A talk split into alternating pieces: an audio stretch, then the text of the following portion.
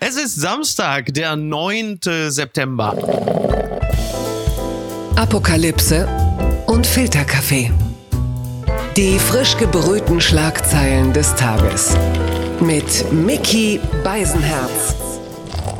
Einen wunderschönen Samstagmorgen und herzlich willkommen zu Apokalypse und Filterkaffee mit der Wochenendbeilage. Und heute blicken wir ein bisschen auf das, was uns äh, unter der Woche so aufgefallen ist oder was haben wir gelesen. Was sind es für gesellschaftliche, für kulturpolitische, für feuilletonistische Debatten, über die wir noch sprechen müssen. Was äh, treibt uns um? Und ich bin sehr glücklich, dass sie wieder da ist. Sie kennen sie aus den unterschiedlichsten Formaten. Sie hostet an der Seite von Joko Winterscheid den Podcast Sunset Club. Sie führt mit Tommy Schmidt an der Seite durch die Talkshow Neo Ragazzi. Sie bewegt sich in der Öffentlichkeit vornehmlich mit jungen, intelligenten Männern. Heute muss es irgendwie anders gehen. Solo kann sie es ja auch am besten, das werden Sie wissen, denn äh, sie hat gerade einen neuen Bestseller geschrieben. Pick Me Girls, herzlich willkommen, Sophie Passmann. Hallo, danke für die Einladung. Das mit dem Bestseller ist doch wahrscheinlich schon zutreffend, oder? Das schreibt der Spiegel doch, also da klebt doch schon drauf, das Ding, oder? Äh, nee, nee bisher noch nicht. Du hast es jetzt gejinxt. Mhm. Also wenn das so. Ding quasi wie, wie, Blei im Laden liegt, bist ja. du schuld. Ja, mir ist aber gerade, mir ist in den letzten Wochen aufgefallen, dass Tommy und Joko natürlich tatsächlich ein paar Gemeinsamkeiten haben, auch wenn sie ja. völlig eigenständige Personen sind. Aber vor allem sind es auch Männer, die im Erwachsenenalter trotzdem noch so einen Kosenamen haben, weil ihr ganzer Vorname ihnen zu seriös wäre, Mickey. Ja. Und da würde ich gerne von dir wissen, was passiert in der Psyche eines erwachsenen Menschen, der sagt, nö, Michael brauche ich nicht, Mickey. Naja, das Mickey ja, ist doch gut. Ist eine, ist eine berechtigte Frage, die du einem Mann äh, stellst, der natürlich stramm schon auf das Renteneintrittsalter zugeht. Und also diese Entscheidung habe ich ja nicht alleine gefällt und schon gar nicht im Erwachsenenalter, sondern das ist aus Kindertagen äh, einfach mit mir entlang äh, quasi jetzt äh, in die, ins Alter hinübergewandert und ich kann es nicht mehr abstellen. Also jetzt einen auf Michael zu machen, wäre dann wiederum eine ganz seltsame und auch ähm, unnatürliche ähm, reife Auflackierung, die mir dann auch keiner mehr abnehmen würde. Aber könntest du es nicht machen, so wie äh, Max Mohr von TTT, der Moderator, der einfach ja. jahrelang, jahrzehntelang Dieter Mohr hieß? Ja. Und dann irgendwann gesagt, ich bin jetzt Max Mohr. Und was willst du da machen? Ja, da kannst ja nicht sagen, nee, du bist weiterhin Dieter, wir deadnamen dich jetzt. Du kannst ja einfach sagen, ich bin jetzt Thorsten Beisenherz. Der Thorsten ist natürlich auch, ist natürlich, ist natürlich auch definitiv ein absoluter Powername, vor allen Dingen auch einer, äh, vor allen Dingen auch einer, mit dem man sich natürlich auch bedeutend jünger macht, ne? Thorsten, da sagt man. Nein, ich habe, also was vielleicht gut, weil wir haben ja gerade schon über das Jinxen gesprochen, vielleicht kann ich das, das letzte Karriere-Achtel positiv beeinflussen, denn es ist ja so, dass in DAX-Vorständen das weißt du natürlich auch, relativ selten Sophies vorkommen, aber mhm. ganz viele Michaels. Also wenn ich mich jetzt äh, renamen würde und sagen würde, ich mache es jetzt so, wie es im Personalausweis steht, ich bin jetzt ein Michael, dann bin ich eigentlich innerhalb der nächsten Wochen CEO. Also ich sehe, dass das ist vielleicht, das könnte es sein um mit gestrecktem Bein direkt in den Feminismus zu gehen, mhm. wenig interessiert mich am Feminismus weniger als die Quote von Frauen in DAX-Aufsichtsräten, weil ich glaube, Bitte. da fangen wir an, einer ganz, an einem ganz falschen Ende der Gesellschaft an, wenn wir da für die Gerechtigkeit sorgen, ehe kann doch mal nach den Frauenhäuser eher die Frauenhäuser nicht leer sind. Ach so, ja gut, okay. Ja, das meine ich damit. Also ja, ja, das ist vielleicht der richtige Ansatz. Andererseits, wir sind doch so, das ist doch auch so ein bisschen das neue Deutschland-Tempo, ne? dass wir sagen, wir greifen jetzt aber gleich der ganz, also nach den ganz hohen Trauben und wollen das Ding top-down verändern. Ne? Ja, ja, ja, aber dann passiert es ja auch nicht so richtig, ne? Ja, dann passiert ja umgekehrt auch nicht richtig. Also wenn es, wenn es eh schon nicht richtig passiert, dann kann es wenigstens von der richtigen Seite aus nicht passieren. Ja, beim Feminismus bleibe ich dabei. Ich glaube, dass wir uns erst um arme Frauen als um reiche Frauen kümmern müssen. Das finde ich gut. Das gilt weil ich bin ja jetzt natürlich jetzt hier nicht, ich habe in meiner, in meiner Twitter-Handle, ich habe keine, manchmal komme ich mir auch so vor. Ähm, in meinem Twitter-Handle steht bislang nicht Male Feminist. Ich habe mir meine Fingernägel noch nicht bunt äh, lackiert, deswegen. Schade. Würd, ja, deswegen, ja, ich dachte aber, dass ich mit angefressenen Fingernägeln in äh, Berlin Mitte und sonst wo vielleicht dann doch mehr ein Alleinstellungsmerkmal habe, denn mit äh, bunt lackierten Barista-Fingernägeln, das wirst du doch nach. Also unser, wir, wir streben doch alle der Individualität zu. Und da ist das eine überlagert das andere. Also meine, meine Handreichung, was den Feminismus angeht und das Modernsein, wird überschattet von meinem tiefsitzenden Drang, individualistisch daherzukommen. Und deswegen war es das jetzt halt eben. Ne? Also du meinst äh, Feminismus oder beziehungsweise äh, sich feministisch zeigen, beißt sich damit, dass man sich dann im Grunde so wie ein Teil einer Subkultur macht. Na schon. Weil ne? männliche Feministen kleiden sich gleich und reden gleich und so. Ich kenne gar nicht so viele, glaube ich. Weiß ich glaube, ja bescheuerte männliche Feministen kleiden sich gleich und mhm. geben sich gleich. Ich glaube ehrlich gesagt, bescheuerte Menschen in jeder Lebensrichtung sind bescheuert zusammen. Hat aber nichts mit Feminismus zu tun. Fun Fact des Tages.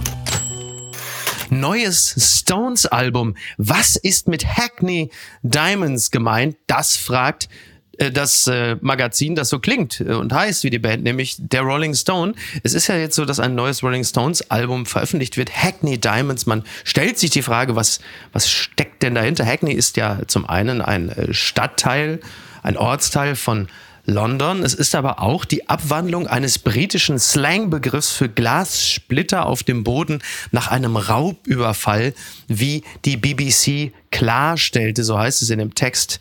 Aha, mhm.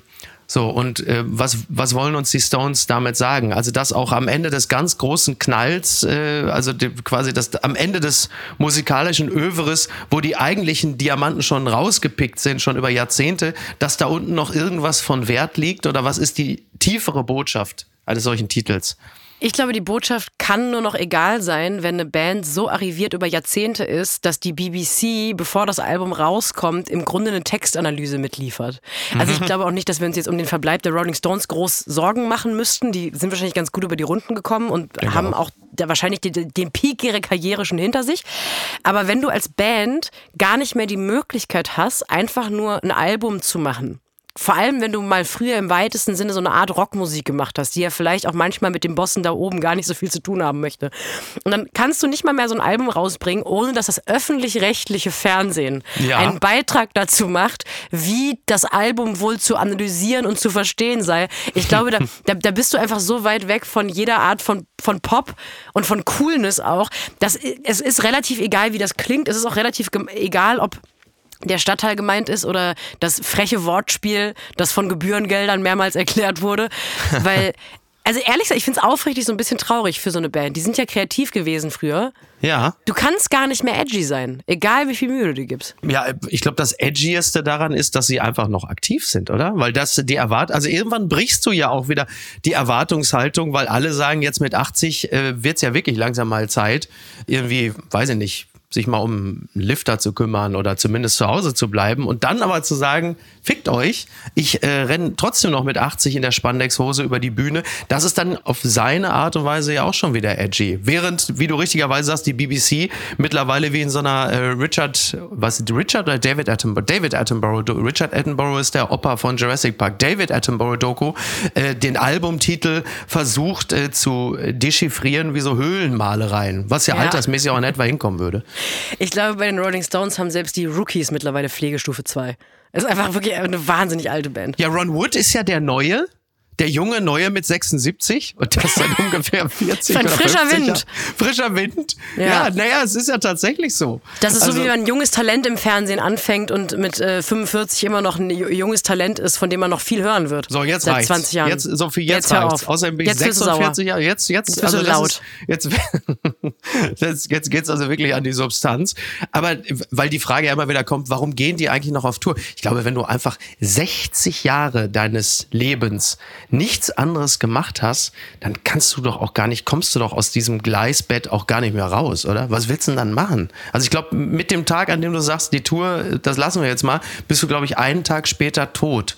Weil das dann so. Ich würde es ungern so, so vertiefen psychologisieren. Mhm. Ja. Ich glaube, solange Leute einfach wahnsinnig viel Geld dafür bezahlen, deine Songs mitzuschreien mhm. und du mit 80 Jahren ich meine, man hat ja, um jetzt mal ganz kurz kitschig zu sein, also auf die Gefahr hin zu klingen wie der Klappentext von Ein Café am Rande der Welt. Man hat ja nur so ein Leben. Und wenn man ein Leben führen kann, wo man als Rentner, wo die meisten anderen Leute im Grunde froh sind, wenn sie an der Kasse bei Rewe noch mal kurz ein Gespräch führen dürfen mit irgendjemandem. Wenn man da auf Tour geht, davon hervorragend leben kann und Leute im mittleren Alter, was ja in eigenen Augen dann jung ist, also in den Augen von den Rolling Stones bist du ja ein Baby quasi. Ja, ein Embryo. Warum, so, warum sollte man das nicht machen? Ja, absolut. Ich habe da ja einfach, auch nichts Es ist dagegen, total ne? Also, logisch. Nee, nee, ja. ich, ich meine nur, es ist, glaube ich, es hat gar nichts mit, man kann nicht anders oder mhm. wenn man dann zu lange zu Hause sitzt, dann dreht man durch zwischendurch, es ist einfach die logische Variante. Ja, Stuttgart Barre wird ja auch mit 80 noch ähm, Crowdsurfen und, und Romane schreiben. Der davon, wird ja auch nicht sagen. Davon ist zwingend auszugehen. Man muss natürlich, was den Roman angeht, jetzt erstmal gucken, welche tiefe Freundschaft er als nächstes aufkündigt. Aber ja, klar. Ja, ich habe hab schon selbstlöschende Nachrichten aktiviert bei Stucki und mir. Nein, natürlich nicht. Blattgold als wäre die Welt in einer ewigen Midlife-Crisis. So beschreibt Nele Polacek in der Süddeutschen Zeitung äh, eine der letzten Ausgaben von Markus Lanz. Harald Welzer ist wieder da und hat Twitter-taugliche Thesen mitgebracht. Eigentlich ein Grund zur Freude. Wäre da nicht eine tragische Verwechslung zwischen dem Wirtschaftswachstum und dem Sinn des Lebens? Also sie schreibt am Anfang, man kann sich natürlich beschweren, dass in Talkshows immer dieselben sitzen. Andererseits ist es ja auch irgendwie schön, alte Bekannte in regelmäßigen Abständen wieder vorgelegt zu bekommen. Wie Klassentreffen, nur ohne das nervige Getreffe. Und dann schreibt sie des Weiteren, und so ist es schön, Wälzer wiederzusehen und gleichzeitig ist es auch nicht schön, denn Wälzer hat die herzzerreißende Eigenschaft, alles, was man selbst im Kern für richtig hält, auf genau die Art zu vertreten, dass man es am Ende nicht mal mehr selber glaubt. Und niemand schaut politische Talkshows, um seine Meinung ändern zu lassen, vor allem nicht von jemandem, der sie teilt. Harald Welzer ist, also für mich ich, war er immer so ein bisschen so der Mensch gewordene BMW Z4. Und ähm, tatsächlich tue ich mich auch immer mit seinen öffentlichen Auftritten schwer und ich fand die Beschreibung von Nele Polacek natürlich absolut zutreffend. Und jetzt ist er aber halt eben in der Talkshow nicht mehr mit Precht, um zu sagen, ähm, dass die Medien unausgewogen berichten über unterschiedliche Themen, sondern diesmal hat er Twitter-taugliche Thesen. Also Klimawandel ist ein Problem, uneingeschränktes Wachstum all diese Themen. Und die Boomer sind natürlich schuld. Und mhm. wie anschlussfähig ist Harald Welzer beziehungsweise seine Thesen für dich? Und die Sendung Lanz natürlich im Allgemeinen und im Speziellen. Also ich glaube, Harald Welzer ist für mich, jetzt wollte ich, ich, meine, ich habe in den letzten Monaten so viel back. mit Fußballmännern mhm. verbracht, dass ich mittlerweile so ein bisschen übermütig stimmt, werde und ich zwischendurch stimmt. so Fußballwitze machen will. Und ich wollte gerade sagen, und du kannst mich gerne unterbrechen, wenn Kommt jetzt so eine schrödereske Fußballallegorie? Nee, ich wollte so? sagen, Harald Welzer ist für mich, was für dich der HSV ist. Ich weiß aber gar nicht, ob du HSV-Fan bist oder bist du von einem ganz anderen Verein Fan? Ja, aber, ja, aber, aber ich bin ja, ich, ich bin ja Anhänger. mittlerweile die Fan-Zugehörigkeiten ja. der Fußballmänner um mich rum. Ja. Das diffundiert auf mich drauf. Also Harald ja, Welzer ja ist natürlich nicht funktioniert. Du hast es mir, du hast mir jetzt den falschen Verein zugeschrieben, nur weil ich in Hamburg wohne. Ne? Ach so, doch nicht HSV? Nein. Also Was ich habe nichts gegen den HSV, weil ich, ich spende ja auch für Ärzte ohne Grenzen. Also insofern ist der HSV auf eine Art und Weise ja mir irgendwie auch so. Na, ich, ich bin ja Anhänger des anderen Versagerclubs, also des HSV des Westens und zwar vom BVB. Ah. Und auch, auch das hat aber seine ganz eigene Tragik. Ja, ich bereue schon wieder, dass ich mit dir angefangen habe, darüber zu sprechen. Ich war so ab Satz 2 raus. nee, nee, komm, äh, mach also, weiter. Harald Welzer jedenfalls ist für mich natürlich Wahnsinn, eine ganz relevante junge Stimme gegen den Klimawandel. Also wenn mir Luisa Neubauer quasi zu frech und edgy ist, dann höre ich kurz Harald Welzer zu. Ja. Nee, ich ehrlich gesagt, als ich das gelesen habe von Nede Polacek, mhm. die sowieso meines Erachtens eine der besten Stimmen des deutschen Feuilletons ist, ja. habe ich gedacht, das klingt natürlich für so den normalen Menschen da draußen relativ, nee, nicht für den normalen Menschen, sondern für so Leute wie wir, die so Medien sehr intensiv verfolgen. Ja, keine normalen Menschen, das würde ich auch weiter von uns nee, weisen. Genau, so, so, so Twitter-Pack wie wir. Ja. Wir lesen natürlich, ah, Talkshows sind gar nicht dafür da, dass Debatten gemacht werden, sondern nur dafür, dass jeder mal kurz ein neues Buch bewirbt oder seinen Standpunkt macht oder mhm. Personen und eben Wahlkampf macht. Ja. Das ist, glaube ich, aber immer noch eine relativ radikale Beobachtung für viele Leute, die diesen Talkshow-Zirkus gerne glauben wollen. Ja. Vor allem, wenn wir dann an den Punkt kommen, festzustellen, dass Personen sich so ein bisschen wandeln können innerhalb einer Buchrelease-Phase, sag ich mal. Ja. Und deswegen habe ich keine Emotion zu Harald Welzer, aber nicht, weil er Harald Welzer ist, sondern weil ich diese ganze wichtige Debatten im Fernsehen Geschichte, gerade auf der, in der breiten Kultur, wie Markus Lanz sie so führt, nicht so richtig ernst zu nehmen finde. Also da mhm. sagen halt Leute ihren Spruch und dann haben die ihren Spruch gesagt. Und das Beste, was eigentlich nach einer Folge Markus Lanz passiert, ist, dass Nele Podacek einen Text drüber schreibt. Und über den Text wiederum, den lese ich dann sehr gerne. Die Show, denke ich so, ja, Mai. Mhm.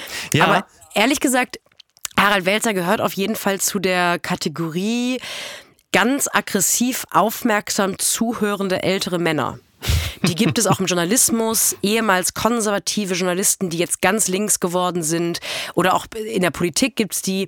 Ich äh, habe mit denen viel zu tun, weil die nach vier Bier auf einer Branchenparty mir als junge Frau erklären, was ich noch nicht richtig mache, weil sie als ältere Herren sind ja mittlerweile viel linker als ich und Feminismus ah. habe ich auch nicht verstanden. Ja. Und deswegen gehen bei mir so tendenziell die Alarmglocken an, wenn so Spätberufene ja. So, Harald Welzer ist noch mit 39 ins Priesterseminar gegangen. Steht so bei ungefähr. ihm schon katholisch, vegan, Schalker oder ist es noch... Äh frage nur. noch nicht, noch nicht. Ja. Äh, und deswegen habe ich immer so eine, so eine Faust in der Tasche mache ich schon, weil ich denke, das ist doch in Ordnung, dass du jetzt festgestellt hast, dass der Klimawandel real ist. Mhm. Aber du musst doch jetzt nicht sofort Bücher damit verkaufen. Das ist toll, ne? Aber das, das ist möglicherweise dann auch irgendwie systemimmanent, dass ein, ein frischer Gedanke, der einem plötzlich irgendwie so durchs, durchs Hirn äh, rinnt, dass man sagt, der ist mir jetzt, also der Geld so, das ist ja immer der Gedanke, ist ja, das ist ja genial das muss ich doch dringend auf, weil du es natürlich auch gelernt ja. hast und weil die Öffentlichkeit dir das ja irgendwann auch gespiegelt hat, dass sie sagen, das ist ja toll, da musst du ein Buch und weil du es auch nicht anders kannst, weil weil auch ähnlich übrigens wie bei den Stones, wo ich gerade meinte, wenn du nichts anderes gemacht hast in den letzten Jahrzehnten, dass wie heißt es, die Liturgie, ne? In der Kirche ist es doch die Liturgie, dass das einfach, dass das Prozedere so, so vertraut und bekannt ist, dass klar ist, oh, da ist mir ein neuer Gedanke durchs Gehirn gegangen, das muss ich auf Buchlänge auswalzen und dann muss ich es den Leuten mitteilen und die Leute ja. sind begeistert und sagen, guck mal, da hat er aber mal richtig einen rausgehauen. Und äh, als jemand, der da jetzt auch selber nicht komplett unverdächtig ist, zwischendurch mal einen Gedanken zu haben und zu sagen, den könnte man schon auf 200 Seiten noch mal ganz kurz ballern. Mhm. Warum geben die Leute sich dann nicht wenigstens Mühe, dass die Bücher aussehen, als würden sie Spaß machen? Ja. Also dass Harald Welzer et al. so alle zwei Jahre ein Sachbuch rausbringt, das einfach aussieht wie das schlecht gelaunteste Sachbuch aller Zeiten. Das ist so eine deutsche Buchbranchenkrankheit, wo ich denke, wir wissen doch alle, dass man die Inhaltsangabe auf einer halben Seite runterschreiben könnte. Dann macht doch wenigstens ein geiles Cover drauf. Mhm. Darf ich übrigens auch eine Stelle aus dem Artikel von Nele vorlesen? Äh, du darfst das also unbedingt. Ich freue mich über äh, jedes Zitat aus diesem Text. Klar. Dann möchte ich bitte vorlesen, dass Nele Polacek schreibt. Was wirklich traurig ist, dass in einer Welt, in der Menschen sich verlieben und bis in den Sonnenaufgang tanzen, in der sie nächtelang miteinander reden, in der sie in Seen springen, Musik machen, Bücher schreiben und so weiter und so weiter, ausgerechnet Wirtschaftswachstum der Grund aufzustehen sein soll, als wäre die Welt in einer ewigen Midlife-Crisis, in der ein Porsche richten muss, was Partner, Kinder, Hobbys, Freunde und Beruf einfach nicht erfüllen können. Darf ich dir das und hier kurz zeigen? Ich, das hast ist du das exakt, auch markiert? Das ist exakt die Passage, die ich mir auch rot markiert habe. Genau dieser Absatz. Und ich äh, würde es nicht mit mir vereinbaren können, wenn ich nicht zwei Dinge sage jetzt. Nämlich die eine mhm. ist, Nele Polacek war für mich tatsächlich, es tut mir leid, Micky, ich weiß, du schreibst auch zwischendurch für die Süddeutsche Zeitung, Nele Polacek ist immer wieder der Grund gewesen, weswegen ich mein SZ-Abo erneuere, weil mhm. jeder Text von ihr einfach so 12 von 10 ist. Ja. Und sie hat gerade wir haben jetzt gerade gehört, wie sie schreiben kann. Sie hat gerade einen Roman rausgebracht, der kleine Probleme ja, heißt. Ja, ja. Ähm, der ziemlich genau davon handelt, was ich gerade vorgelesen habe. Sie ist, den sie man ist, lesen sollte. Äh, total. Das ist ja auch so ein der, der große Prokrastinationsroman, ne, irgendwie in gewisser Hinsicht. Sie hat übrigens in, in einem äh, Gespräch, ich glaube es war mit Julie C. oder so, hatte sie auch äh, davon berichtet, dass sie auch sich für mehr, also jetzt paraphrasiert, mehr oder weniger lebensuntüchtig hält, weil einfach man so auf gut Deutsch nichts geschissen kriegt, was den Alltag betrifft. Rechnungen schreiben, Rechnungen stellen, mhm. dieses organisieren, jenes. Und die Wohnung ist auch völlig unaufgeräumt und nicht präsentabel. Und ich fühlte mich da auch äh, Neudeutsch in Anführungsstrichen so abgeholt, weil ich das für mich auch in, in Anspruch nehmen würde. Und habe das Buch daheim und möchte es dringendst lesen, denn ich verehre Nele Polacek genauso wie du und äh, habe zwar selten darüber nachgedacht, das süddeutsche Abo abzubestellen, aber sie wäre stets ein Grund, äh, genau das nicht zu tun. Also das 10 von 10, genau das, was du sagst. Werbung. Mein heutiger Werbepartner ist Euro Wings. Es ist äh, in den letzten Monaten so gewesen, dass man an manchen Tagen, wenn es gerade mal wieder 8 Grad und Regen war, schon dachte, ach, ich würde jetzt doch ganz gerne mal vielleicht mal äh, irgendwo anders sein, wo es ein bisschen netter ist. Wie komme ich denn da am schnellsten hin? Oder der eigene Verein ist etwas überraschend in Europa sehr erfolgreich und man möchte ein Auswärtsspiel besuchen und da vielleicht jetzt nicht unbedingt mit dem Lastenrad hinfahren. Und da kommt Eurowings ins Spiel. Das ist die führende Value Airline Europas, die versucht den Menschen auch in turbulenten Zeiten wie Klimawandel, Wirtschaftskrise, globaler Instabilität oder steigenden Preisen zumindest beim Fliegen ein Gefühl von Leichtigkeit zu geben. Zum Beispiel durch smarte und lebensnahe Services. Und da kommt zum Beispiel die Option Flex Light ins Spiel. Da kann man bis zu 40 Minuten vor Abflug, da kann der Flug ab 10 Euro umgebucht werden. Das ist natürlich fantastisch, gerade wenn man so ein dynamisches Leben führt, wie ich es tue. Außerdem gibt es sogenannte grüne Tarife bei Eurowings. Das bedeutet, sie bieten nachhaltigeres Reisen mit verschiedenen Möglichkeiten an. Gegen einen geringen Aufpreis kann man sich für eine Reduktion oder Kompensation der CO2-Emissionen entscheiden und da fliegt man dann doch mit einem etwas besseren Gefühl. Das bedeutet, die Entscheidung für eine Reduktion der CO2-Emissionen bedeutet eine Entscheidung für nachhaltige Treibstoffe. SAF ist ein Kraftstoff mit bis zu 80 Prozent weniger CO2-Emissionen als herkömmliches Kerosin und wird hauptsächlich aus biogenen Reststoffen wie zum Beispiel Speiseölresten gewonnen.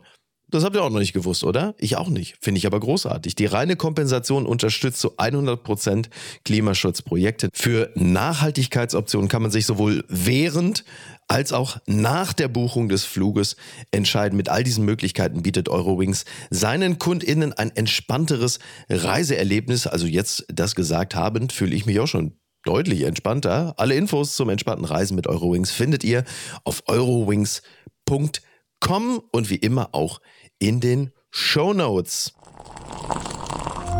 Gucken mal, wer da spricht. Herr Merz, das musste jetzt sein. So ist ein Text bei NTV überschrieben über die äh, Debatte im Bundestag. Merz macht den Bundestag zum Bierzelt.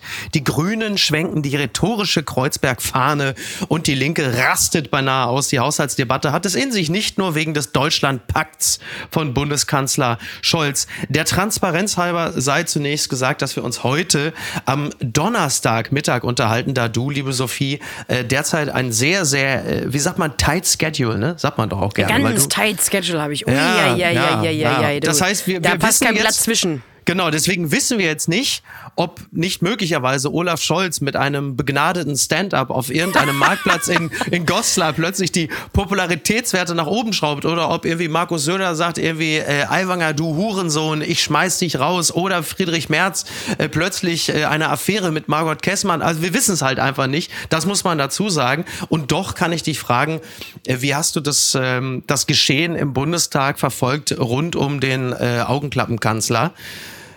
Dem Franz Josef Wagner natürlich einen eigenen Text gewidmet hat, wegen der ihn interessant machenden Augenklappe. Wollen wir, also ich hoffe sehr, dass du, ne? ich, ich hoffe sehr, dass du nicht mit mir über die Debattenkultur im Bundestag reden Nein. willst. Nein, Kann Gut, nicht, können ich, wir, aber müssen hab, wir nicht. Ich habe ich hab immer großen Respekt vom, also sehr gute Politiker müssen ja sehr gut auch Akten fressen können. Das macht ja mhm. auch sehr gute Minister aus und die sind ja. dann fleißig und lesen viel. Ich glaube, es gibt genau in der Geschichte der Bundesrepublik genau vier PolitikerInnen, die wirklich rhetorisch begabt waren. Und deswegen macht es nicht, ich, ich bin jetzt niemand, der bei Phoenix hängt und nicht weiterkommt. Jetzt, jetzt, jetzt kommt natürlich, jetzt kommt natürlich der Male Feminist. Bitte. Da kralle ich mich aber mit den lackierten Fingernägeln schon in den Tisch, weil du sagst, es gibt, wie viel waren es? Vier oder fünf? Vielleicht vier, ja? weiß ich ja? nicht. Da muss ich natürlich sagen, wie kann denn das sein? Liebe Sophie Passmann, dass dir gerade mal vier Frauen einfallen im Laufe von wirklich diversen Dekaden an Bundestagsdebatten. Sind denn da nicht mehr? Und ist das nicht auch die implizite Aussage, dass äh, ungleich viel mehr Männer tolle Redner sind, während Frauen sich da offensichtlich also nicht so besonders äh, vorteilhaft geschlagen haben, dass sie in Erinnerung bleiben? Ach so, ich habe das jetzt, habe ich jetzt gegendert und du hast gedacht, dass ich nur von Frauen rede? Selbstverständlich. Nee, nee. Ja, ich hab's also, wirklich, ich hab's, ja, ich hab's, Ach so, ich nee, nee, ich meinte damit nicht, dass explizit nur vier Frauen gut gesprochen haben, sondern dass vier PolitikerInnen. Ah, okay, da war die, da Gender war die Lücke nennt man das, Mickey. Hallo nein, Aufwachen die, 2023. Die, ja, du Einfach hast traurig, zu, toxisch du, von dir. ja, du hast, nein, du hast wirklich zu, also ich finde, du hast. Ich hab ähm, zu tight ge gegendert. Ja, ja, du hast zu tight gegendert. Title of my sextape. dass ich tatsächlich wirklich ähm, es überhört nee, nee, nee, habe. Okay, nee. gut, dass wir es aber geklärt damit, haben. Ich meinte damit tatsächlich, insgesamt, glaube ich, fallen mir vier Menschen aus okay. dem Bundestag, im Bundestag ein, wo ich dachte, ei, ei, ei, ei, die reden wirklich gut. Im und, aktuellen ähm, Bundestag oder nein, in den letzten Jahrzehnten? Ich finde jetzt so insgesamt, also ich finde so wirklich okay. brillant, dass ich denke, also am Wochenende schaue ich mir noch ein paar Debatten nach. Mhm. Fallen mir sehr, sehr wenige Leute ein. Deswegen, ja. Debattenkultur im Bundestag bin ich die absolut falscheste, weil ich mir aus Langeweilegründen zu wenig davon anschaue. Ja, wir können natürlich unglaublich gerne über den Piratenkanzler Olaf Scholz sprechen, weil Kultigen mein Kultkanzler. Gott, Das ist so kultig gewesen. Oder witzig hingefallen richtig, ist er. Du warst so richtig begeistert. Ne? Du warst richtig begeistert darüber, dass der Bundeskanzler bei Twitter äh, dazu eingeladen hat. Also, ne, Zitat, ich freue mich auf die Memes. Man sah das Horror. Bild von ihm mit der Augenklappe. Ich war ganz gerührt, muss ich ehrlicherweise zugeben, weil ich das auch nach wie vor für gutes Marketing halte. Endlich mal aus der PR-Abteilung Hallo, vom Bundeskanzler. Mickey. Ein Bundeskanzler braucht kein Marketing, der ja. hat Demokratie. Was ist denn das für eine Logik? Ja, Demokratie. Was hat uns die gutes Demokratie Marketing. denn gebracht? Ja, gutes weißt du was? Der, hat Demokratie. Gutes Marketing wie, wie hat man früher Wahlwerbespots genannt. Ja, aber wie hat die Demokratie es ihm denn gedankt? Also sie ist jetzt bei, bei 16 Prozent die SPD. So, er ist doch Kanzler. Er, ja, aber noch noch until further notice. Das geht ja maximal noch zwei Jahre, wahrscheinlich eins. Weil dann ja also schon. Ich finde, also, ja. Alles, was gut. man über die Aussage, wir freuen uns über die Memes, mhm. wissen muss, ist, wenn dann du anerkennst, sagst, das ist gutes Marketing. Das ist doch keine Porsche-Werbung, das ist der Bundeskanzler. Ja, das also, dass ist der, der Porsche der unter den. Äh unter der, den Schambolzen. ja. Also mir tut es leid, dass er hingefallen ist. Mhm. Da habe ich schon gemerkt, ja. ich habe mich schon öfter in meiner Karriere, sogenannten Karriere, in die Nesseln gesetzt, weil ich zu lapidar über wichtige AmtsinhaberInnen gesprochen habe. Deswegen ja. muss ich einmal festhalten, gute Genesung an unseren Bundeskanzler mhm. Olaf Scholz. Das ist lustig, ne, dass man das Olaf unbedingt Scholz. noch mitschicken muss, als würde man ihm etwas anderes wünschen als das. Aber Mir tut es leid, dass er sich wehgetan hat. Ich bin froh, dass es nicht schlimmer ausgegangen ist. Ja. Er hatte Glück im Unglück. So, das haben wir jetzt abgehakt. Ja. Kein Grund gibt es, dass er dafür ein Foto macht. Mhm. Die Information, der ist hingefallen, hätte gereicht. Dass er so ein kultiges, bildsprachlich ironisches Pressefoto rausgibt, mit einer Augenklappe, und dann sogar noch, da ist ja schon klar, der Subtext war ja schon, bitte macht euch lustig darüber, weil wir wollen gerne gute Presse. Ja. Dass die dann nicht mal darauf vertrauen, dass das Volk, das den gewählt hat, schlau genug ist, um zu verstehen, dass ein Foto von Olaf Scholz mit Augenklappe eine Einladung ist, sich darüber lustig zu machen, sondern sie denken, ha, das Klickvieh ist so scheiße dumm, wir schreiben es sicherheitshalber nochmal dazu, weil immerhin haben ah, sie SPD gewählt beim letzten Mal. Wir freuen uns auf die Memes. Zwinker-Smiley. Das darf man ja, ja auch das, nicht weg. Ja, aber man möchte doch man möchte den Leuten, ja, das stimmt, den gab es auch so, noch. Ne? Macht ja, uns jetzt bitte lustig den über den Wind aus den proaktiv mit der Misere umgehen. Das ist doch toll. Das ist doch genau das, was wir uns immer wünschen. Natürlich verstehe ich, dass man das zwischendurch ganz charmant und unterhaltsam und very Obama-esque finden kann. Ja. Ich finde allerdings in dem Moment, in dem der Bundeskanzler die Öffentlichkeit einlädt, ja fast schon bittet, sich lustig über ihn zu machen, dann gehört es eigentlich zur Ehre einer jeden Satirikerin den Stift fallen zu lassen und Feierabend zu machen. Du kannst keine Satire machen, wenn der Bundeskanzler dich darum gebeten hat. Da bricht die Definition von Satire in sich zusammen. Und dass natürlich dann jede Marketingagentur Deutschlands sagt, oh, da müssen wir was Kultiges drunter schreiben, weil ja. auch wir von Jokolade machen da jetzt kultig Werbung für. ist nämlich übrigens wirklich passiert, habe ich heute ja, gesehen. besser mal Jokolade essen, ne? Sowas ja, halt. genau. Ja. Das verstehe ich ja noch. Dass dann aber so öffentlich-rechtliche mhm. SatirikerInnen mhm. sagen, naja, wenn der Bundeskanzler bittet, das ist dann erste Amtsehre, dass wir Witze über den machen. Das ist Sozialismus-Comedy. Ist das schon der Beleg für die mangelnde Distanz zwischen dem, jetzt klingt schon wie Ulf Boschert, äh, öffentlich-rechtlichem Journalismus und dem Kanzleramt? Dass man nee, da so ich, als willfähriger Gehilfe agiert und dass man da so als, als Kanzlerbüttel dann auch noch die ah. Satire liefert, die ja eigentlich nach oben treten soll. Mit dem Wort Kanzlerbüttel bist du natürlich wirklich noch dreieinhalb Wochen entfernt von deiner eigenen Kolumne bei Welt am Sonntag. Klingt schon ein bisschen wie Aiwanger, ne? Ah, schön. Ich war in Erwachsenenalter, war ich kein Antisemit. Das beruhigt mich. Danke, Hubert, das ja, freut mich. Wir sind ja auch schon mal ein paar Wir Jahre. alle waren mit 17 mal dumm, egal. Ganz anderes Thema. Also vielleicht mache ich jetzt noch mal kurz einen ernsten Gedanken, nachdem ich mich so ein bisschen lustig drüber gemacht habe. Go ahead. Früher hat man ja gesagt, Tragödie plus Zeit ist Komödie. Also eine traurige Sache, die passiert ist, brauchte Zeit um lustig zu werden. Ja. Und wir haben in den letzten 15 Jahren en passant tragischerweise die Zeit gar nicht mehr, um aus Tragödien wirklich Komödien werden zu lassen, durch die Zeit. Weil um jetzt zu klingen wie wahrscheinlich Harald Welzer in seinem nächsten Sachbuch. Wir haben mittlerweile einfach viel mehr Themen in kürzerer Zeit und die, ähm, nicht mal die Aufmerksamkeitsspanne der Leute wird geringer, sondern Social Media jagt einem das nächste Thema ins Gesicht, bevor das andere eigentlich schon abgearbeitet ist. Das heißt, aus Versehen hat sich unsere Humortechnik und auch die Art und Weise, wie wir Humor wahrnehmen, verändert. Weil wir keine Zeit mehr haben, aus der Tragödie natürlicherweise eine Komödie erwachsen zu lassen, mhm. müssen wir einen Katalysator haben, der aus der Tragödie sehr, sehr schnell, innerhalb weniger Stunden im besten Fall, eine Komödie macht. Damit passieren entweder zwei Dinge. Man hat entweder geschmacklosen Humor. Bestes Beispiel äh, Nils Ruf, der vor Jahren zum Tod ah, ja. von Roger Cicero getwittert hat, er hat noch zwei Tickets zum halben Preis abzugeben. Mhm. Wäre ein halbes Jahr später lustig gewesen, aber da fehlte die Zeit, um aus der Tragödie eine Komödie zu machen. Ja. Oder die Brechstange sorgt dafür, dass es einfach langweilig wird. Weil das war weder Tragödie genug, um am Ende richtig lustig zu sein, dass Olaf Scholz hingefallen ist, noch ist genug Zeit vergangen, um irgendwie auch mal nur einen Gedanken dazu zu fassen, der lustig sein könnte. Das heißt, wir haben mhm.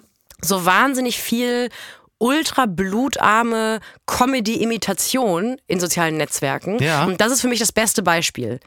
Man hat keine Zeit mehr, und deswegen machen Stand-up-Comedians ja auch lustigerweise mittlerweile das Gegenteil. Die erzählen ja einfach nur noch Tragödien. Mhm. Also ja. Stand-up-Programme werden immer trauriger und Social Media wird immer künstlich lustig. Also egal. Das meine ich damit. Das heißt, ja. in einem halben Jahr wäre es vielleicht lustig oder auch in mhm. zwei Wochen. Es ja. war nur jetzt noch nicht lustig und Leute hatten auch noch nicht genug Zeit, um sich einen lustigen Gedanken dazu zu machen. Und deswegen kandidiere ich als Kanzlerkandidatin der SPD.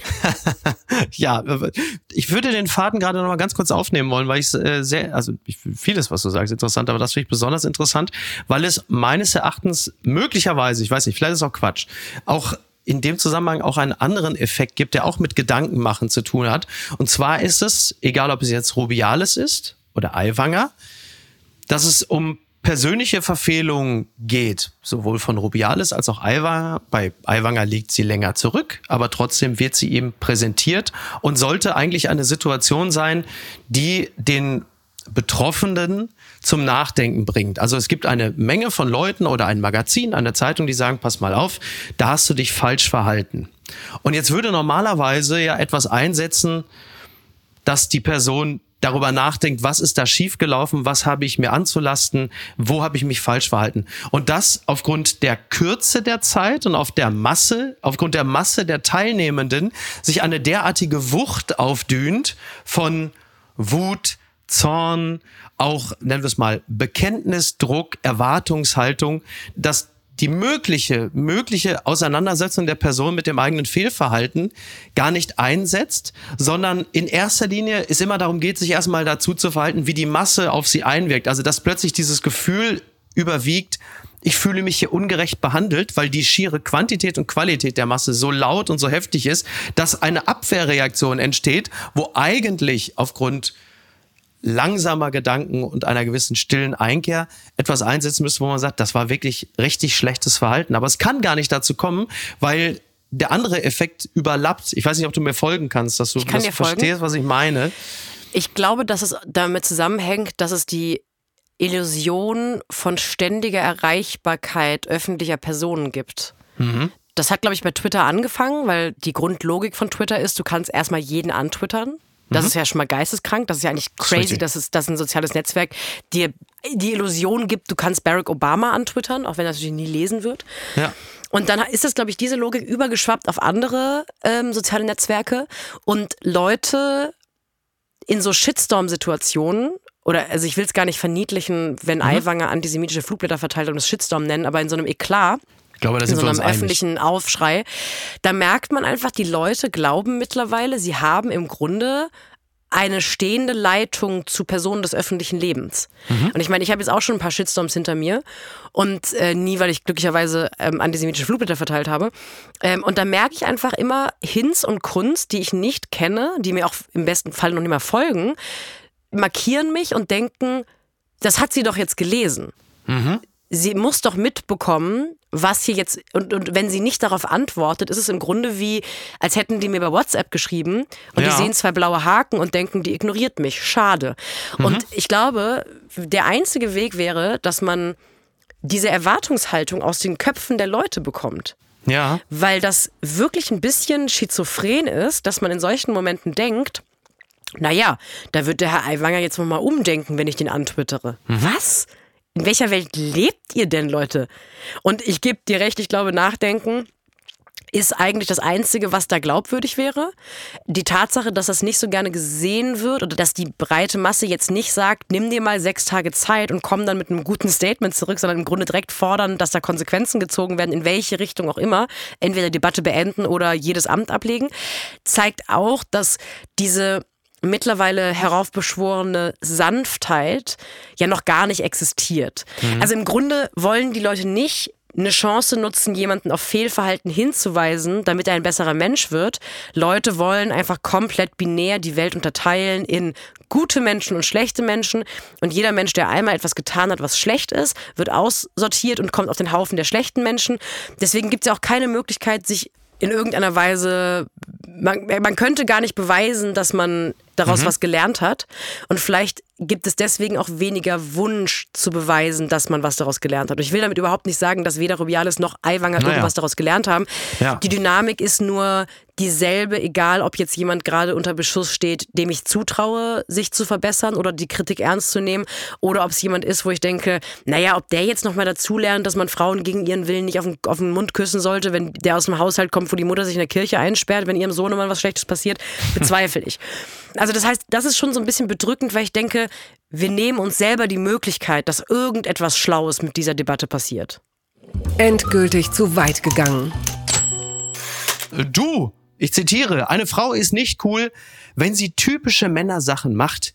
So wird eine gewisse Sophie Passmann zitiert in der Süddeutschen Zeitung und du hast nicht nur ein Interview gegeben, aber in diesem Falle hast du ein Gespräch geführt mit Tobias Haberl, der seinerseits, wenn ich mich nicht irre, Autor ist des Buches Der gekränkte Mann. Ist der. der gekränkte ja. Mann, der Männerflüsterer. Da mhm. kommen ja natürlich dann in dem Fall auch wirklich die richtigen zusammen und ich wollte dich eigentlich heute anmoderieren in der Sendung mit Sie ist smart, schnell, Oberschenkel tätowiert und Ey. definitiv Vollprofi. ich habe Tobias Haberl tatsächlich danach mhm. eine Mail geschrieben mit dem Betreff Oberschenkel tätowiert, weil das ist natürlich eigentlich ein tolles Wort Wort. Ja. Ich würde aber jetzt mal, so wir sind ja hier, wir sind ja Wagner-Wort. Wir sind ein öffentlicher Safe Space auf eine Art, ja. weil ich dir ja. wirklich zutraue, dass du mit Sicherheit jetzt mir die, mir die Wahrheit, mhm. deine ehrliche Meinung sagst. Ja. Ich habe mich da so ein bisschen ein bisschen, und das ist ein großes, schweres Twitter-Wort, so ein mhm. bisschen sexualisiert gefühlt. Ja. Weil ich habe nicht nur Tattoos auf dem Oberschenkel. Mhm. Es ist schon eine bewusste Entscheidung, meine Oberschenkel in die Anmoderation eines Interviews zu bringen wo es um Feminismus geht und ich, also ich hatte mhm. da so einen leichten Ficky-Ficky-Vibe, um jetzt mal so ein bisschen weniger politisch zu werden. also in dubio pro reo. Man könnte natürlich auch sagen, dass die Oberschenkel-Tätowierung etwas immer noch non-konformistisches hat, anders ah, als ja. viele andere Tätowierungen. Die Oberschenkel-Tätowierung, das ist schon etwas, Moment, das muss was? man ja, die Oberschenkeltätowierung ja. ist weniger konformistisch als eine Oberarmtätowierung? Ja, die Oberarmtätowierung, ey, ich war vorgestern noch im Freibad. Also ähm, alle älteren Frauen und Männer haben mittlerweile äh, eine Oberarmtätowierung. Vom Arschgeweih ah. ganz zu schweigen. Die Oberschenkeltätowierung ist schon etwas weniger als die Stirntätowierung zugegebenermaßen, aber sie ist schon eine Tätowierung, die sich absetzt vom Durchschnittstattoo. Das würde ich schon sagen. Also das man könnte es auch als reines Distinktionsmerkmal einer jungen, unangepassten Person lesen. Absolut. Also ich habe auch deswegen bewusst eine, Ich-Botschaft gesendet. Ich habe mich ein bisschen sexualisiert gefühlt, weil ich 100, wirklich 100% davon überzeugt bin, dass es der Subtext davon nicht war, guck mal, mhm. Oberschenkel, mhm. sondern der Subtext war, der wollte irgendwas damit ausdrücken. Ich finde es dann erstaunlich, dass man also etwas, was nicht mit meinem Körper per se zu tun hatte. Ich glaube, wahrscheinlich bin ich darüber gestolpert, weil ich gedacht hätte, dass Redaktionen im Moment so vorsichtig sind, mhm. dass die sowas nicht in der Anmoderation oder in der, am Antexter drin lassen Total. würden. Ja, ja. Und ich finde es eigentlich ganz angenehm, dass ich weiß von vielen Leuten, die darüber gestolpert sind, aber deswegen es noch lange keinen Aufschrei gab. Was aber auch damit zusammenhängen könnte, dass ich mit Sicherheit jetzt in der Twitter-Wahrnehmung nicht die Person bin, die man irgendwie gegen Sexismus beschützen müsste. Und es war auch kein Sexismus, würde ich jetzt mal auch gefühlt sagen. Ich finde allerdings deine Einschätzung, dass Oberschenkel weniger konformistisch tätowiert sind als andere Körperteile, ein bisschen absurd, weil das ist ja das Körperteil, was man am leichtesten verstecken kann. Das stimmt, das stimmt.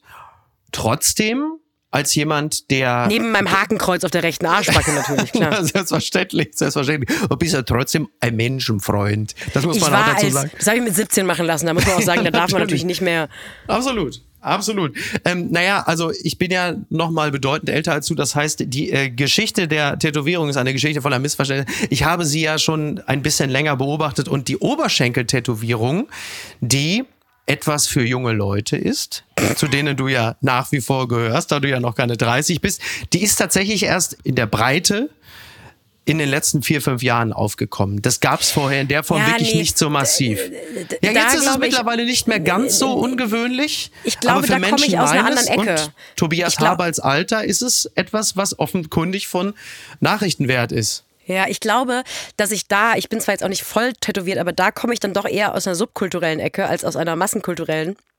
Ähm, also ich habe mich irgendwann sehr bewusst für Traditional Tattoo Style entschieden und da wiederum ist es auch schon seit Jahrzehnten total gelernt, die Oberschenkel zu tätowieren. Mhm. Aber ich bin froh, dass wir das in der Wochenendausgabe von Super. ausführlich von Apokalypse und Filterkaffee besprechen, weil deswegen schalten die Leute ein. Ja. Endlich mal, um über die Tätowierungen von Sophie Passmann zu sprechen. Aber ist doch toll. Aber ich fand es, ich, ich habe mich daran tatsächlich auch ein wenig gestoßen, deswegen hatte ich es mir rot markiert, weil es liest sich wirklich wie Post von Wagner. Liebe Sophie Passmann, Sie sind schwarz.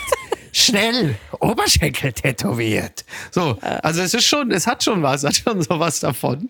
Aber es ist, es ist ja trotzdem ein, also nicht nur trotzdem, sondern auch deshalb ein interessantes Gespräch gewesen. Unter anderem legst du schon los, dass du dir selber vorwirfst, opportunistisch zu sein, dass du bekannt sein möchtest, dass du manchmal einen Fakt für einen Gag halb fallen lässt. Es gibt viele Sachen, die man an mir doof finden kann, aber wenn jemand aus mir ein naives Dummchen machen will, das aus Versehen in die Öffentlichkeit gestolpert ist, reagiere ich allergisch. Wann passiert das denn noch? Das klingt so ein bisschen so, als hättest du irgendwie eine Elke Heidenreich-Rezension hinter dir gerade frisch. Äh, also ich werde äh, von Tobias direkt zum, was auch ein Power-Move, also völlig unironisch Power-Move, äh, direkt am Anfang des Interviews auf ein Zitat von mir gestoßen. Das habe ich mal in Verteidigung auf Kritik gesagt. Man kann mir viel vorwerfen, aber ich bin wahnsinnig smart. Das ist mir ehrlich gesagt in den letzten Jahren, gerade wenn ich öffentlich über Feminismus gesprochen habe, immer wieder passiert. Gerade von anderen Feministinnen, ehrlich gesagt, die dann meine Position nicht vertreten und der Meinung sind, dass ich Feminismus nicht gut tue mit meinen Positionen oder auch mit meiner Privilegiertheit, mit meinem Stand in der Öffentlichkeit. Und da ist äh, der gar nicht so implizite, sondern oft sehr explizite Subtext, dass ich einfach ein bisschen zu dusselig sei, um die Argumente, die sie da machen, die natürlich mhm. die richtigen Argumente sind und nicht wie meine die falschen, zu verstehen. Also da ist ganz, ganz viel Herablassung lange dabei gewesen. Jetzt zum neuen Buch weiß ich nicht genau, was da der Enkel sein wird, aber gerade bei Alte Weiße Männer, meinem ersten Buch, das dir, glaube ich, nicht unbekannt ist, ja. war das so, dass einfach wirklich viele Feministinnen, äh, viele Frauen aus der Öffentlichkeit, auch teilweise in Interviews, also andere Frauen aus der Öffentlichkeit mir vorgeworfen haben, ich wäre einfach zu dusselig. Mhm. Ich hätte das nicht verstanden, dass das Buch problematisch ist. Wo ich denke, ach lustig, ich bin dann auf einmal in so eine Branche gestolpert, in der ich das erste Mal seit Jahrzehnten das Gegenteil höre von dem, was mir sonst zum Vorwurf gemacht wurde, nämlich, dass ich so eine altkluge kleine ja. Maus sei, die halt weiß, dass sie sehr, sehr schlau ist und deswegen das so vor sich herträgt. Und dann bin ich auf einmal in die Buchbranche gekommen und das ja. Erste, was ich höre, ist von anderen Frauen, naja, da hat sie wohl, da ist sie, das checkt sie nicht. Wo ich denke, also mein, mein, mein Problem ist, dass ich zu viel checke, Freunde. Bist du, schönes Zitat auch, ähm, bist du dann möglicherweise, als du dann in diese Branche geraten bist und da ja dann sehr schnell auch sehr erfolgreich warst, hat man dir möglicherweise über die Popularität dann eine gewisse Seichtheit unterstellt oder um es anders zu sagen, wurdest du plötzlich der Dieter Bohlen des Feminismus? Danke dafür, Michi. Sehr erfolgreich, aber dafür halt ähm, eben auch sehr einfache ähm, Akkorde. Ist es das? Sehr einfache Harmonien. Also natürlich will ich nicht zu diesem Dieter Bohlen-Vergleich Ja sagen, aber vor allem, weil er, glaube ich, in den letzten Jahren dann doch noch ein bisschen abgedriftet ist.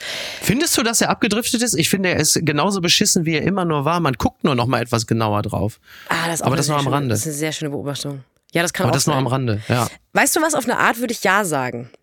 Weil ich das immer schon beneidet habe, also ich habe immer neidisch auf die Staaten geschaut, weil in den Staaten gibt es schon länger eine Tradition, akademisch gebildet zu sein und deswegen noch lange nicht automatisch Kulturprodukte für AkademikerInnen zu machen. Mhm. Also schwierige Sachen einfach erklärt. Oder schwierige Gedanken einfach aufgeschrieben. Und das war von Anfang an die Sache, die ich machen wollte.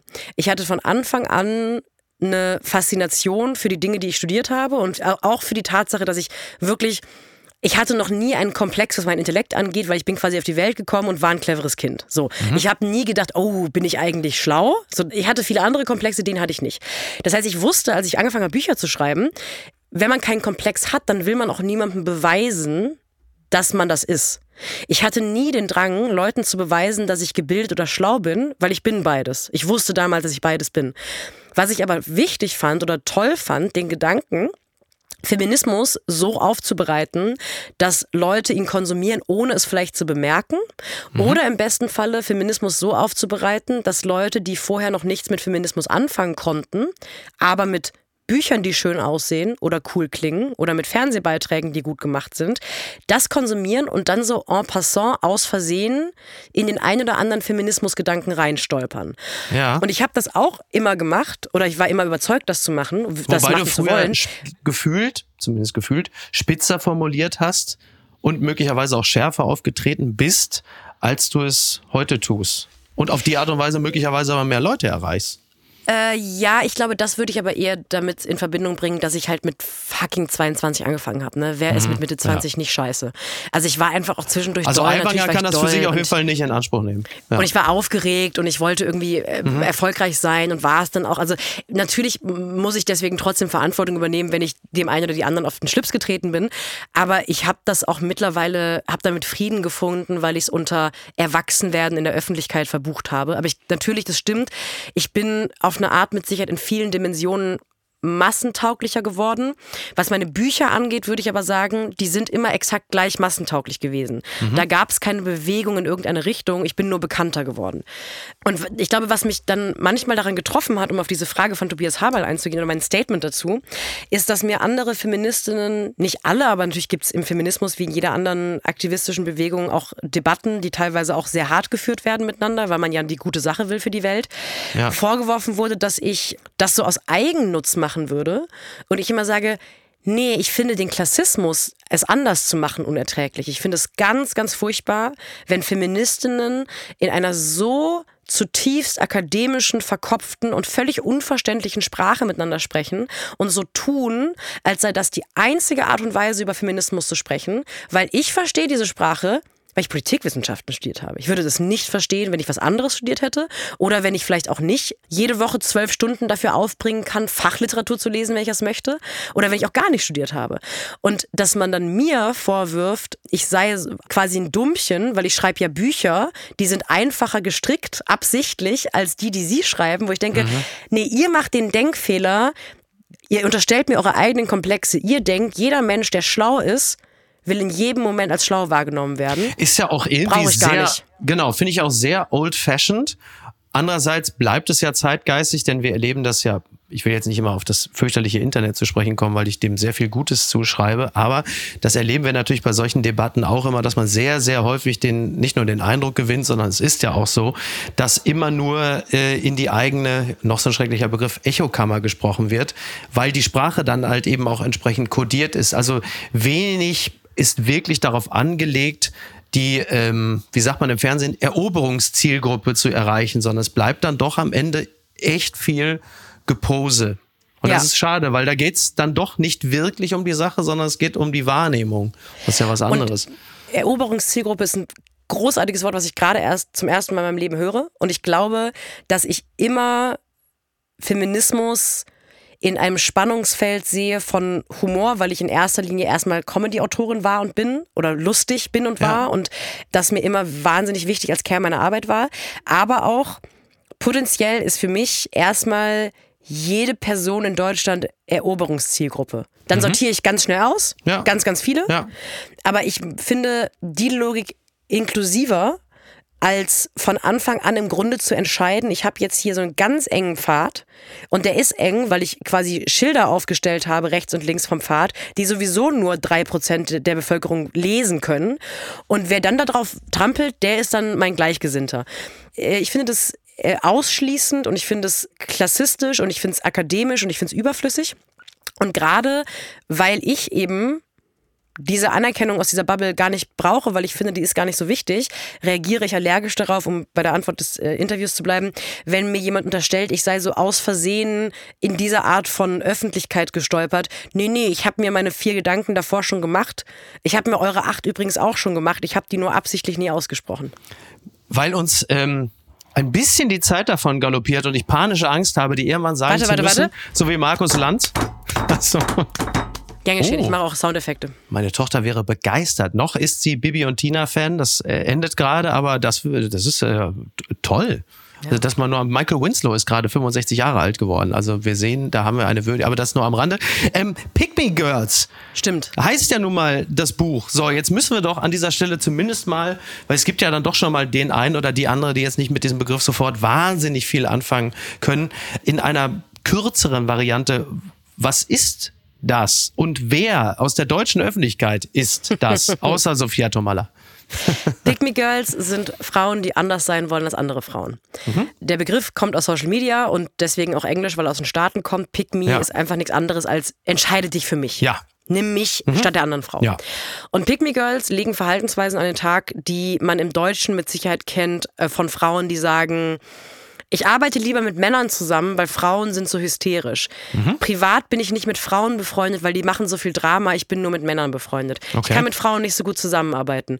Nee, nee, ich und meine Jungs. Ich bin eigentlich ein halber Kerl, weil ich trinke auch mal ein Bier.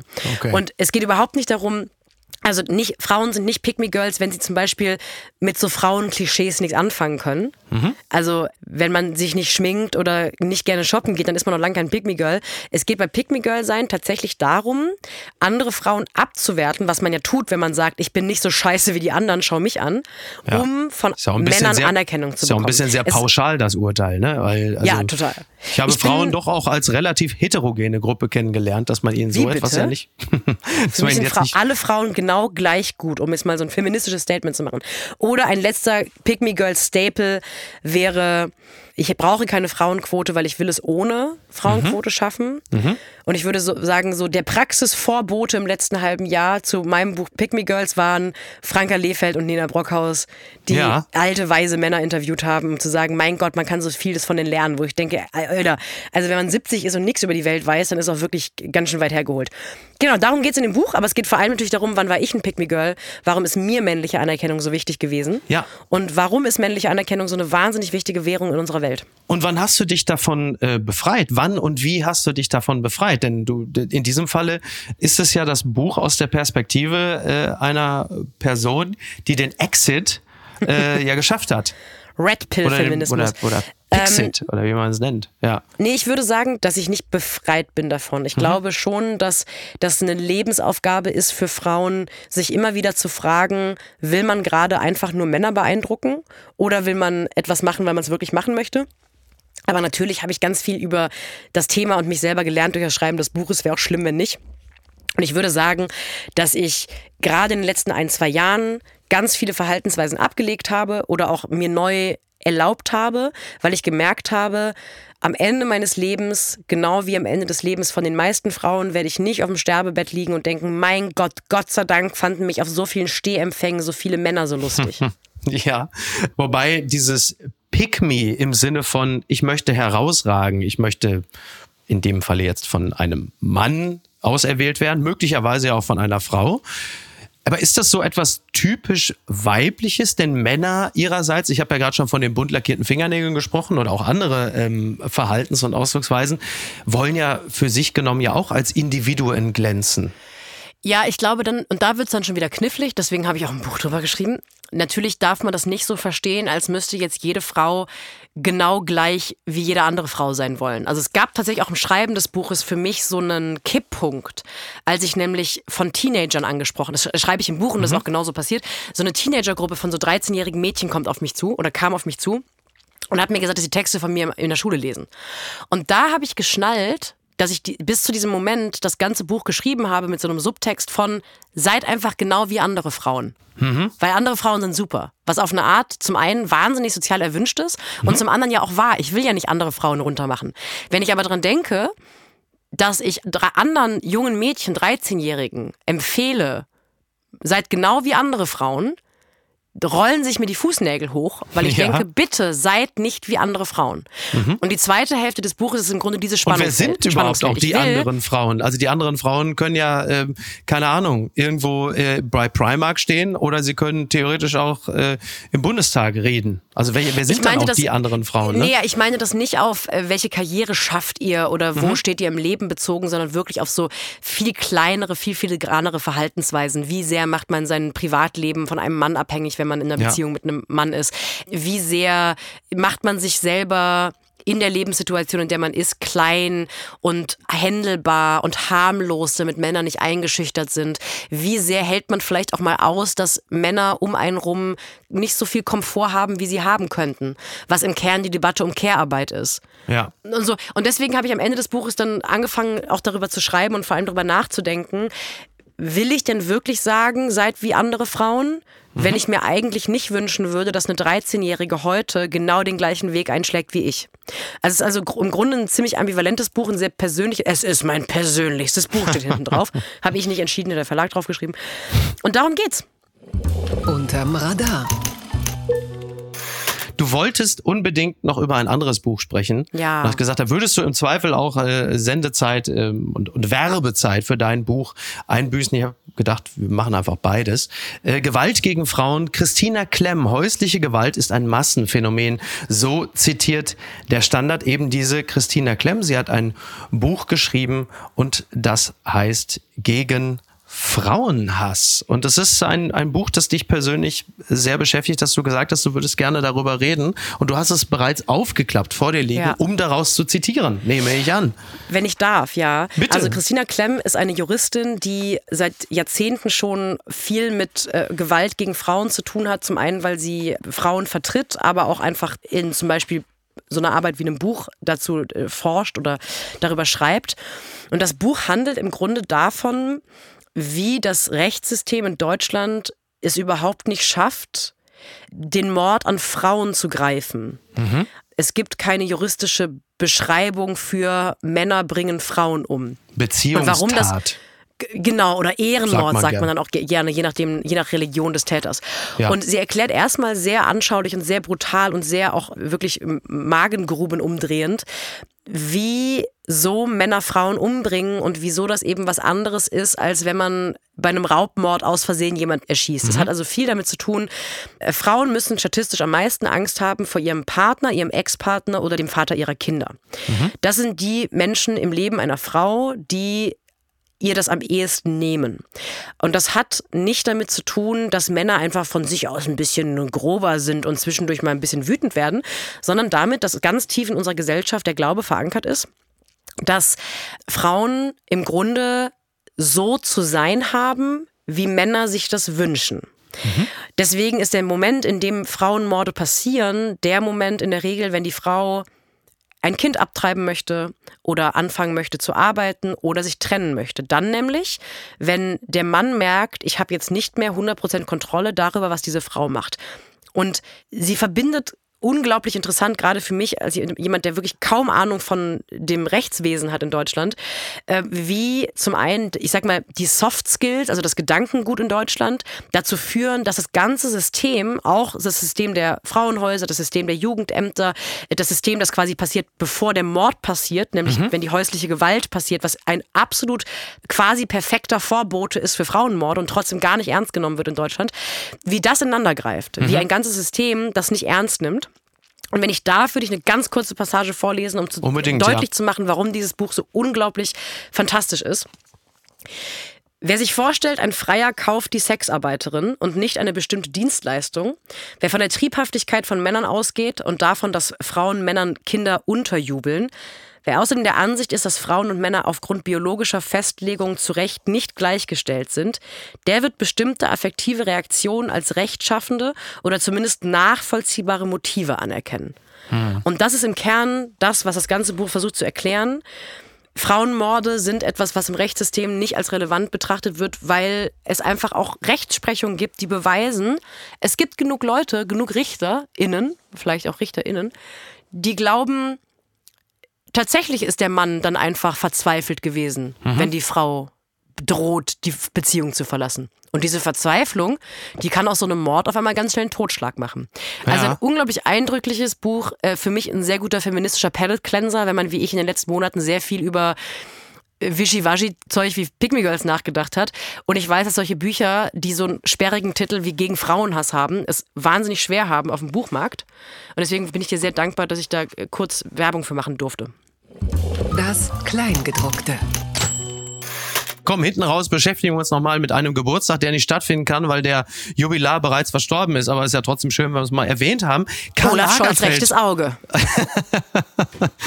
Meine Tochter hat übrigens gesagt, aber so, so wirklich so interessiert, der soll mal die Augenklappe wegnehmen. Ich möchte das Auge sehen. Das hat mir so total ja. gut gefallen, weil das natürlich der tiefe kindliche, du willst ja wissen, was ist unter dieser Klappe. Nochmal, das Stimmt. ist das einzig Interessante an Olaf Scholz, dass man wissen will, was ist unter dieser Klappe. Ne? Vor allem meinst du, der so. kühlt jetzt zwischen, wenn der so acht Stunden Sitzungen hat? Ja, stimmt. Sitzt er dann so mit dem Eispack am Auge? Aber wahrscheinlich, es muss ja wahrscheinlich ganz schön riechen auch, ne? An so einem äh, jetzt Spätsommertag von 30 Grad, dass jetzt die Leute schon so hinter vorgehaltener Hand auf den Bundestagsflur und tuschen und sagen, mal, der hat einen ganz schönen Augengeruch, der Olaf. Ach, der müffelt unter der Klappe. Was für ein, sagen wir mal, der Olaf, also positiv, Scholz ist ein relativ, also fällt nicht weiter auf als Kanzler, negativ. Der hat ein ganz schönes Augenmuffeln unter der Klappe. Ne? Das Auge riecht. Ist ja auch, das Auge riecht mit, heißt ja nicht umsonst. Das Auge riecht ah, mit. Ne? Ja, Karl Lagerfeld, komm, einen Ja, noch. komm, Karl Lagerfeld wäre, was hat dieser Mann dir bedeutet? Ich äh, komme jetzt mal mit einer unpopular Opinion. Ich finde, ähm, der war immer ein unterhaltsamer Interviewpartner, aber ich glaube auch ein zutiefst einsamer und höchst unsympathischer Mensch, an dem man sich zumindest äh, emotional nicht allzu heftig orientieren sollte. Ich glaube, da haben wir auch mit unter dem Falschen gehuldigt. Ich fand es immer unglaublich langweilig. Ich fand die Interviews immer unglaublich langweilig. Ich hatte das Gefühl, Karl Lagerfeld hat sich immer angefühlt wie der junge Max Giermann, der Karl Lagerfeld spielt. Das war immer das so eine Satire auf sich selbst. aber bei vielen Prominenten und so, dass man das Gefühl hat, das sind eigentlich ja. äh, die Imitationen von Max Giermann, die da gerade geschickt werden. Es gibt ja dieses Zitat von dem, wer Jogginghosen trägt, hat die Kontrolle über sein Leben verloren. Klar. Und das fasst für mich so die ganze Piefigkeit auch von Chanel zusammen, weil wer sowas als Modedesigner sagt, beweist, dass er keine Ahnung von Street-Style hat. Und die, das ist eine Chiffre für, er interessiert sich schlicht und ergreifend nicht nur nicht für Street-Style, sondern auch nicht für die Mode, die von Schwarzen kam. Es ist also die, das weißeste Modehaus aller Zeiten. Es ist auch das Modehaus, was so sehr sein Weißsein beschützt hat und auch bis heute irgendwie marketingmäßig Wert darauf legt, als wahnsinnig weiß wahrgenommen zu werden. Und für mich ist jemand, der sowas sagt und sowas ernst meint, modisch überhaupt nicht ernst zu nehmen. Dann mach halt weiter deine komischen Tweet-Kostüme für irgendwie 80-jährige Millionärsgattinnen. Aber dann schaue ich mir lieber Louis Vuitton After Virgil Abloh an, weil ich denke, das erzählt mir etwas über die Welt. Wie schön, dass ich dich da doch nochmal anstupsen durfte und das total nochmal noch mal schön ein aus. Bei der Gelegenheit würde ich noch kurz aufs Zeitmagazin verweisen, denn sie haben sich beschäftigt mit dem Thema, wie ist es eigentlich, seinen eigenen Kleidungsstil zu finden und sie haben neun neun Menschen interviewt und die haben erzählt, wie sie zum Look ihres Lebens fanden. Unter ihnen ein DJ, ein Gemüseverkäufer und eine FDP-Politikerin. Bei der handelt es sich um Marie-Agnes Strack-Zimmermann. Und das Ganze haben Amelie Apel und Ubinho Herzliche Grüße an dieser Stelle. Ganz liebe Grüße, Ubin. Ähm, die haben das Ganze entsprechend aufgezeichnet. Und äh, das ist ja durchaus auch eine interessante Thematik, die wir jetzt nicht mehr allzu tiefschürfend erörtern können. Aber den eigenen Kleidungsstil zu finden, zu behalten und möglicherweise auch aus Altersgründen nochmal zu verändern, das finde ich schon ganz spannend. Mir ist äh, an dieser Stelle aufgefallen und vielleicht magst du diesen Gedanken äh, sogar teilen. Ich finde es äh, interessant, dass eigentlich so ziemlich alle Ditas in der Öffentlichkeit, vor allen Dingen in der Fernsehöffentlichkeit, Lederjacke bzw. Bikerjacke tragen. Was hat es denn Deswegen damit auf hat Max Mohr sich umbenannt. Wahrscheinlich. Weil er keine ja, Lederjacke Er wollte keine hatte. Lederjacke. Der hat gesagt, Leute, ich moderiere hier Titel, Thesen, Temperamente. Ich kann doch nicht mit Bikerjacke rumrennen. Dann nenne ich mich Max Mohr. Welche Dieter meinst du denn? Na, Dieter Nuhr ist mir aufgefallen, der ah, eigentlich ja, nur aha. noch in der Bikerjacke rumrennt. Ja. Dann war Dieter Dehm, das war allerdings 1999, muss man sagen, auf dem PDS-Parteitag mit äh, blau-weißem Hemd, roter oh, Krawatte ja. und schwarzer Lederjacke. Und Dieter Bohlen ist ja auch am liebsten in Lederjacke unterwegs. Bin ich froh, dass du auch eine Referenz aus 99 rausgeholt hast. Da merkt man einfach, du bist am absoluten Puls der Zeit. Ja. Äh, ich habe die also alte BRD finde, nicht vergessen, Sophie. Ich finde das absolut beruhigend, wenn jemand sein eigenes Ziel gefunden hat. Zum Beispiel, wenn ich irgendjemanden ein Poloshirt aus Frotti tragen sehe, mache ich sofort einen Mickey Beisenherz-Witz. Ja, äh, super. Ja, aber das ist doch toll. Ja. Und äh, für, ja. für, den Rollkragenpullover erwarte ich natürlich selbiges. Und was glaubst so. du, was Tobias Halber macht, sobald eine Frau mit äh, Tattoos auf dem Oberschenkel sieht?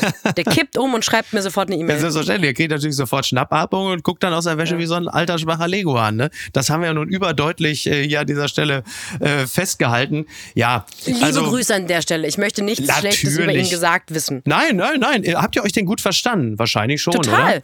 Es war ein super spannendes, ja. Es war ein super spannendes, aber auch super, äh, also im besten Sinne anstrengendes Interview, weil ich richtig mhm. nachdenken musste. Und natürlich ist er auch bei vielen Sachen nicht meiner Meinung. Es war ein tolles Interview. Ja. Ich wollte es nur, nachdem du den Lego-Anspruch rausgehauen hast, dachte ich, oh, ob wir dann für die, für die Verhältnisse der Süddeutschen Zeitung, des hochehrwürdigen SZ-Magazins, ja. jetzt nicht vielleicht ein bisschen äh, zu frech werden. Du, ich bin von äh, Dieter Bohlen direkt mehr oder weniger nahtlos zum Leguan rüber gewechselt. Mhm. Das kann kein Zufall sein, wenn wir schon über Reptilien sprechen. Ähm, Sophie, ich danke dir ganz herzlich. Wie froh bist du, dass wir nicht über über Schönheitsoperation gesprochen haben? Ich bin wahnsinnig froh. Ich bin es aber auch selber schuld, ehrlich gesagt, dass ich da jetzt meine Fresse so weit so aufgerissen habe. Schönheits Eingriffe übrigens, keine Operation, das ist mir wichtig. Okay. Ich habe jetzt nicht Schönheitsoperationen abgekultet in der Zeit, sondern ich habe gesagt, vielleicht ist die Botox-Spritze nicht ganz so schlimm, wie ihr gerade tut. Aber ich muss jetzt auch gehen, weil ich habe noch eine komplette Gesichtsentfernung bei meiner Schönheitsärztin.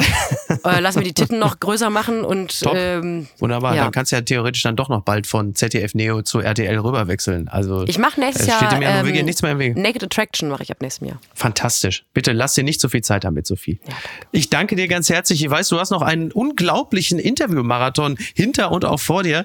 Aber du gehst jetzt nicht auch noch zu Hirschhausen, oder? Das äh, können wir das ausschließen. Zu Hirschhausen? Bitte. Ja, weiß ich ja nicht, wo, wo man da sonst noch so zu, zu Promo-Zwecken da plötzlich steht. Dann stehst du plötzlich bei Hirschhausens Gewiss des Menschen, dann nee, sitzt du plötzlich neben Harald Welzer da in der, also man weiß Harald es ja Welzer. nicht. Auf nee, ich, ich, äh, ich bleibe dir treu. Du bist der einzige täglich erscheinende Nachrichtenpodcast, bei dem ich erscheine.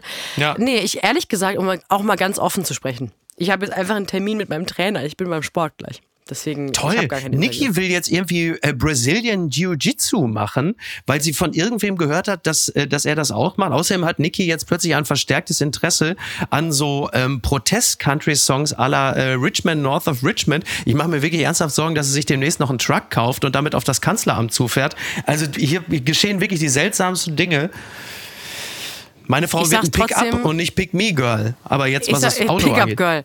Ich sag ja. trotzdem, ähm, rüttel da nicht dran. Ja. Kannst von Glück sprechen, dass die dich, sich mit dir abgibt. Das übrigens ist Niki und das ist wirklich das Letzte, was ich dazu sagen habe, weil du, du hast ja in dem Interview auch ähm, behauptet, zu erkennen gegeben, dass Männer lustige Frauen lieben und feiern, bis sie selbst mit einer zusammen sind und es dann eigentlich nicht aushalten. Da möchte ich aber an dieser Stelle sagen, also ich halte es schon sehr lange sehr erfolgreich mit der möglicherweise lustigsten Frau Deutschlands aus. Also es ist möglich. Es ist möglich. Ja, und ich glaube, das ist natürlich auf eine Art eine, eine, Regel, weil ich viele kenne, bei denen das so ist. Aber es gibt natürlich wirklich welche, die das hinbekommen haben. Es ist aber viel seltener, als wahrscheinlich jetzt viele männliche Hörer dieses Podcasts behaupten möchten. Es gibt einfach unglaublich viele Männer, die ein unglaubliches Problem damit haben, wenn ihre Partner, wenn ihr, ihre Partnerin so nicht im Grunde nur genauso brillant ist, wie der Mann das haben möchte, wo wir wieder bei Kontrolle sind. Mhm. Ja, es gibt und ja auch Beispiele, das dass es prominente, lustige Frauen gibt und die haben einen Partner an ihrer Seite, der eigentlich bei jeder Gelegenheit zu erkennen gibt, das ist sie eigentlich nur wegen meiner genialen Ideen und weil ich hier die Strippen ziehe. Gibt's ja auch. Soll's ja. geben, habe ich gehört. Oder klassische Kombination, wenn sie prominenter ist, dann ist er wenigstens wahnsinnig reich. Also das ist ja auch, und das meine ich gar nicht, ich will gar nicht über die privaten Dynamiken einer Beziehung urteilen. Es ist nur so, dass ich glaube, es gibt da viel öfter ein Trade-off, der passieren muss. Wenn sie prominent ist und er nicht, dann muss er wahnsinnig viel wohlhaben wohlhabender sein als sie. Mhm. Damit klar ist, naja, sie ist vielleicht die Maus auf dem roten Teppich, aber ich bin irgendwie der Millionenerbe. Und das sind so sanfte Sachen, wo man dann ablesen kann, naja, du kennst viele prominente Männer, die einfach irgendein Instagram-Model in Anführungszeichen daten. Du kennst es andersrum nicht.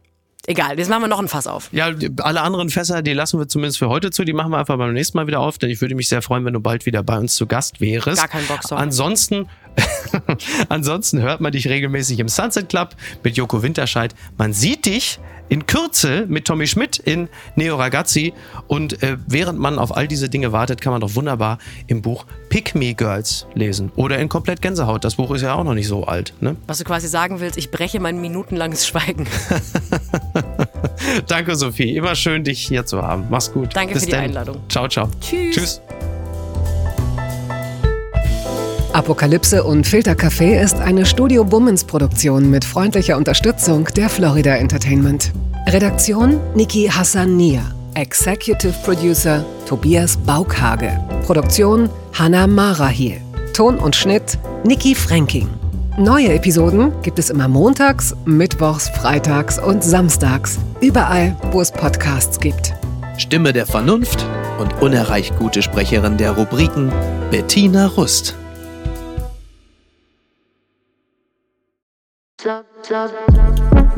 Buh, Stefanie Giesinger hier. Mit mir habt ihr nicht gerechnet, oder? Ich bin nur kurz hier, um euch über meinen Podcast zu erzählen, G-Spot. Bei dem spreche ich über alle möglichen Themen, wie zum Beispiel Sex, Feminismus, Beziehungen und auch vergangene Beziehungen. In der aktuellen Folge spreche ich mit meinem Ex-Partner Markus Butler über alles, was wir so erlebt haben, was wir vielleicht sogar bereuen, wie wir uns jetzt fühlen, wie wir Liebe sehen und was wir uns für die Zukunft wünschen. Also, falls ihr Lust habt reinzuhören, würde ich mich sehr freuen. Bis dann!